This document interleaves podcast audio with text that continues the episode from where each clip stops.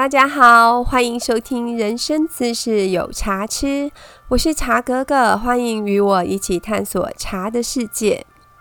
跟我很熟的朋友，大家都知道，我其实很常被笑是古代人，因为我跟三 C 产品超级不熟。那这次做节目玩麦克风了，设备跟资讯问题全靠老公跟儿子帮忙。为什么突然间讲到这个？其实是因为周六的时候，小朋友用 iPad 发现我有三个 Apple Podcast 的留言，下面居然有留言，实在是太惊讶了。由于我不太会用 First Story 的后台，所以我一直没有发现有留言，实在是很不好意思哦。那因为最早留言是六月十八，有一点久。那在这边先先谢谢 Workers 零七零一的五星好评跟留言，超开心的。那另外还有一位有茶最美的留言，他是他标题是待澄清，他说儿茶素不会转变成氨基酸这个部分呢，我要跟大家做一个补充跟算是更正嘛，就是其实这是。嗯，我这个设定是一个很生活的茶频道哦，所以我尽量不要一直用很艰涩的，就是像化学变化啊，或者是专有名词这样来摧残大家。那我那时候在录音的时候，其实我想要表达的是，陈焕堂老师在《乌龙茶世界》这本书里面有描述一个，嗯，算是发酵的过程哦。那接下来我把他书里面的原话读给你们听。这段话在第十四页第三段，在茶叶制作过程中所谓的发酵，与一般认知由微微生物作用而产生的发酵意义不同。茶叶发酵程度的定义是指茶青原料在制成陈茶后，儿茶素种减少的百分比。儿茶素是多酚类的一种，它在叶内镁的催化下会氧化成新的多酚类。这个儿茶素的氧化过程，伴随茶叶内的蛋白质水解为氨基酸、糖苷类，产生香气等机制，就是茶叶制成中所谓的发酵。可说是茶叶制作过程中最重要的化学反应，它决定了茶汤最后的香气与滋味。其实我想要带过是这一段话，可是因为我觉得有一点艰涩，所以我用比较简单的方式描述。可能我压的太简略了，那在这里跟大家做补充，也跟大家做抱歉。之后的资料我可能再描述的详细一些吧。如果你觉得很啰嗦的话，你就忽略掉那一段好了。不好意思，好哦，我们讲回来今天的主题——功夫小叶种红茶。讲到这位同学，我们的台湾特色茶也差不多告一个段落了。如果您还有想要听什么茶，是我没有放进来，我没点到名的。也欢迎留言给我，如果我能收集到不错的资料，就可以做一集节目讲给你们听哦。功夫小叶种红茶是什么东西呢？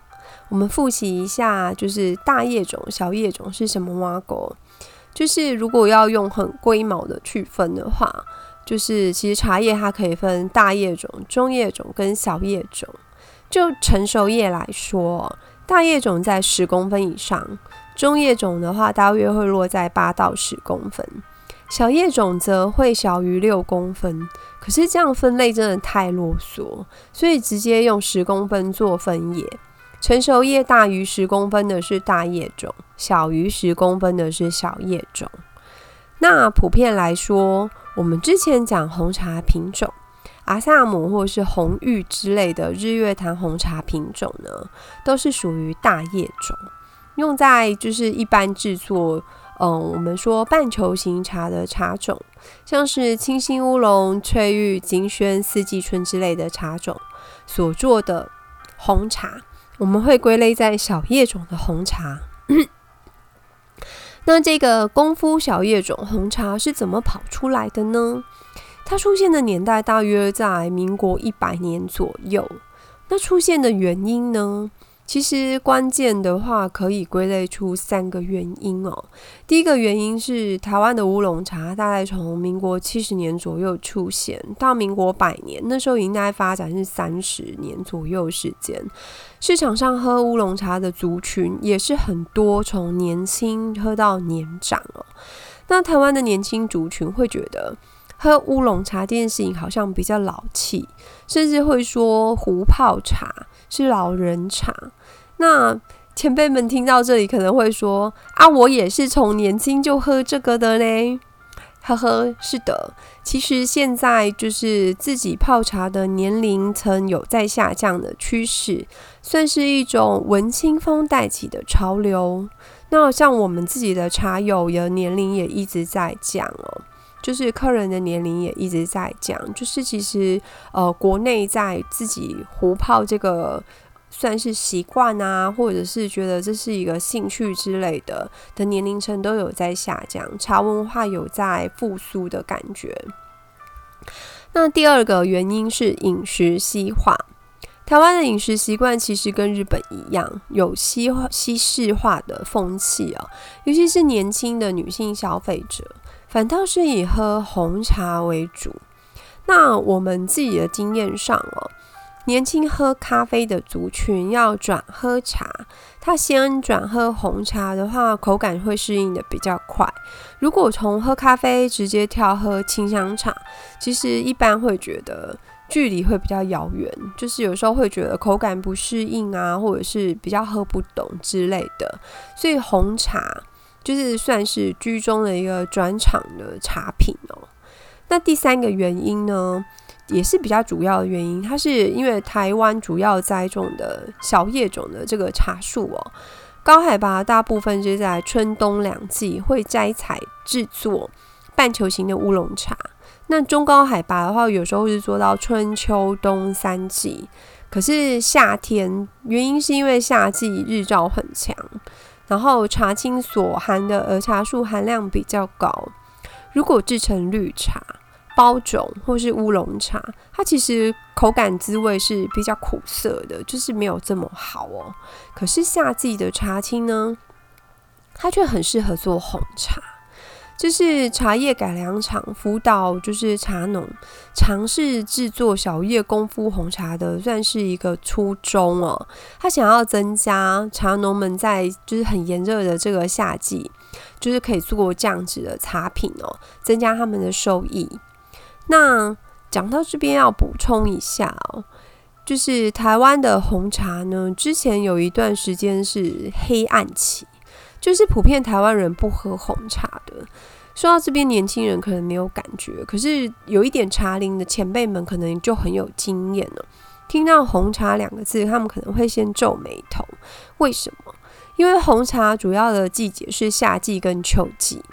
那如果纯就做半球形乌龙茶来说的话，是比较次的季季节，就是用台语的话，可能会用一个呃没有很好听的名词，他们就说叫做“麦追呀”，就是刺水的那个感觉。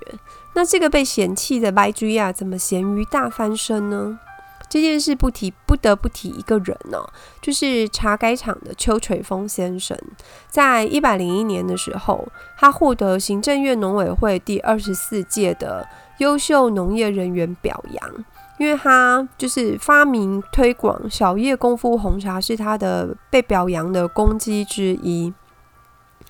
那农委会茶改厂，它为了让台湾小叶种红茶可以打败进口红茶的冲击哦，所以它的制作方式跟就是外面的进口红茶，就是甚至是日月潭红茶，它都会有一些就是不太一样的地方。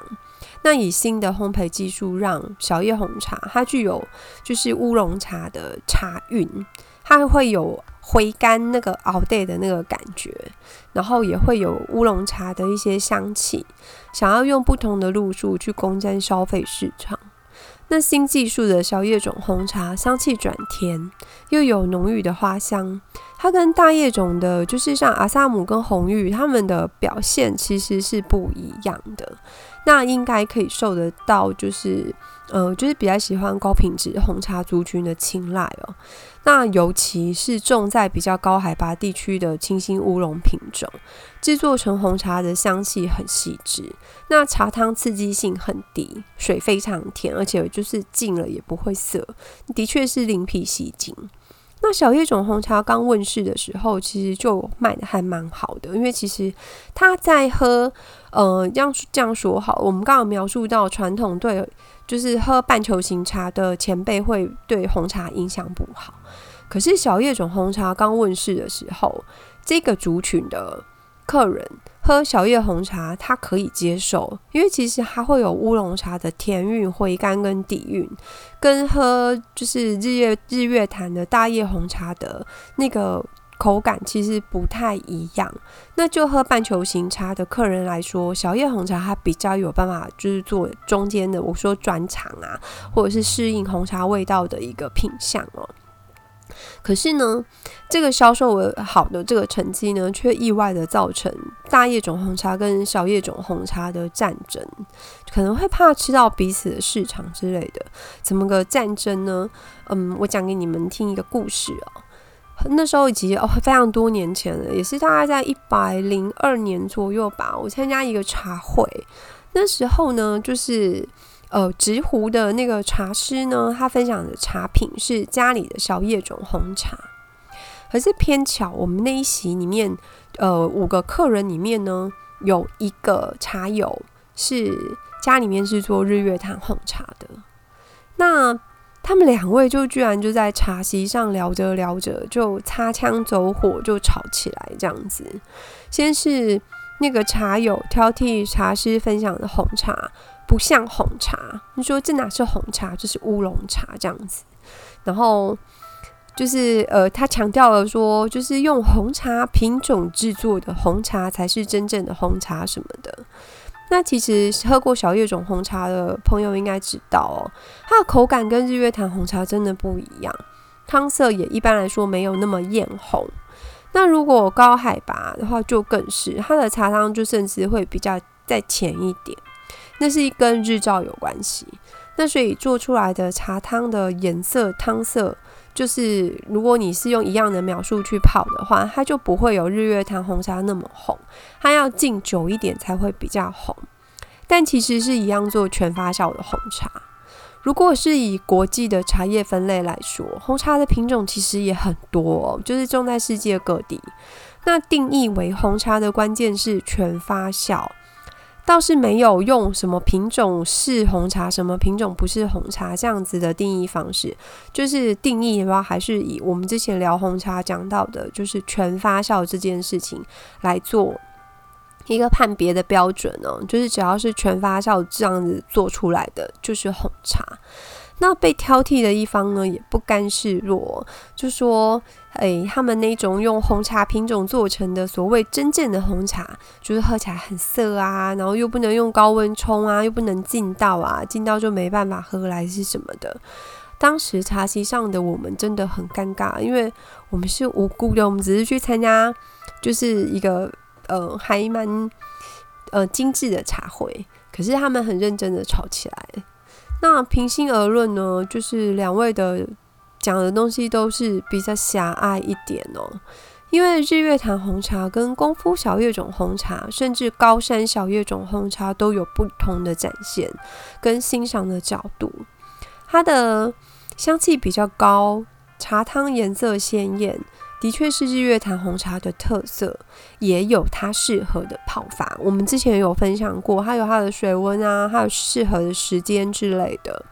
那至于小叶种红茶，它的香气确实就没有那么香、那么艳，它比较偏甜香，然后口感是就是比较嗯柔一点，它没有那么强，它的味道并没有那么强。那茶汤滋味的路数其实真的也是不一样。就好比我们吃水果，你吃香蕉的时候，应该不会挑剔它，就是怎么没有脆脆的，就是你不应该不会希望你的香蕉吃起来脆脆的。那吃拔辣，你也不会挑剔它怎么没有 Q Q 的，因为欣赏的东西根本就不一样，所以真的不用吵。我们讲过，所有的茶品都是这样。它有自己的优点跟特色。那当然，因为我们要喝的东西，其实每个人都有自己心中喜欢的味道。那购买自己要喝的茶品的时候，尽可能寻找自己的喜欢的味道。这真的可以很主观，因为你当然买你喜欢喝的，这是购买的时候的重点。那但是学做就是品茶这件事情，就是呃学品名各种不一样的茶品的时候呢，其实心要放宽一点。纯粹因为个人喜好去挑剔嫌弃，就是呃不是自己口味的茶，其实没有必要，也很不专业哦。因为品尝不同类型的茶品，应该要就那项茶品的特色去做品评。就像也许喝不惯大陆的岩茶，但可以尊重他有自己的文化跟特色，而他有欣赏他的方式跟冲泡他的方式，他也有他的特质。那如果都能够去尊重跟欣赏的话，这会是一个。就是喝茶的人的，就是比较宽广的心胸，否则其实很容易不暴露出自己很狭隘的那个面相哦，真的也没有必要啦。那回到小叶种红茶，曾经有客人问我，为什么市面上就是所谓的小叶红茶，它有长条形的小叶红茶，也有做半球形的小叶红茶，那基本上它最根本不一样是在于揉捻的机器不一样。制作呃条形红茶的揉捻机跟制作半球形茶叶的揉捻机器是不一样的，所以做出来的成品的外形自然也不一样。那有的做成半球形茶，是因为它没有添够揉条形的那个机器，直接用制作半球形的机器下去揉茶。那也有的是因为摘采的叶子就是比较老叶，就是过于成熟了。它如果揉成条形茶的话，它会不太容易成型哦。它反而就是会开开的，它不会是紧蛮紧结的那种条索，它反而会松松散散，看起来嗯，烘干之后那个颜色看起来很像枯叶，就是卖相不好。那你不如就是有些可能嗯，茶农的操作方式就是不如把它揉成半球形，因为它的商品外形上会比较上香。但基本上它都是全发酵的红茶。那至于红茶的等级，一样是看品相，摘采的是老叶还是嫩叶，它的汤色、水色、口感都是评分的项目。跟我在讲日月潭红茶的时候一样，其实应该说各个茶都一样，不是纯就名称或者是产地，然后甚至有的很粗俗的方式是按海拔，你是海拔寡子之类的，就在。凭那个价钱，因为其实你应该茶是要喝的，不是用来看的，也不是用来听的。我们还是杯底见真章。就算是今天哦，很多海拔很高，然后他做失败了，他的口感不好，他也未必就值那个价钱。那所以可能不要太用刻板的印象，就是比如说哦，日月潭红茶就应该是多少钱，好，然后什么小叶红茶是多少钱，蜜香红茶是多少钱？其实讲穿了就是你要喝喝看，它的等级在哪里，它的品级在哪里，那它应该有可以对应它应有的行情。好哦，我们今天的分享就到这边。喜欢听茶哥哥讲茶的朋友，再拜托订阅跟分享哦。使用 Apple 设备收听的朋友，再请在 Apple Podcast 请给我的星星评价，也欢迎大家留言。如果你有什么想听的主题，也欢迎跟我说。谢谢大家，我们下次再见。